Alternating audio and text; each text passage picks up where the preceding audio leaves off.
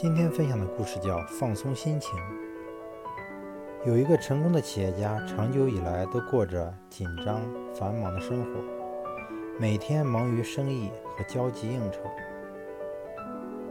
他每天都起得很早，有时甚至连早餐都来不及吃，就得赶着上班开会，一整天忙得不可开交，经常到三更半夜才得以休息。然而，事情好像总也做不完的样子，时间永远不够用，因此他觉得日子过得很累。有一天，他比平常起得更早，四周还很安静。他起身来到花园，看见花木的枝条有些杂乱，就拿起剪刀稍稍修整了一下，然后冲了一杯咖啡，坐下来。静静地欣赏眼前的一切。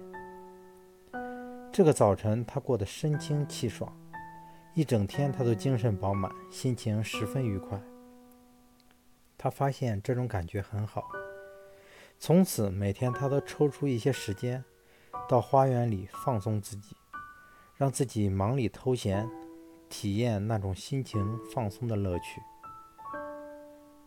生活的压力可能让你过得很累。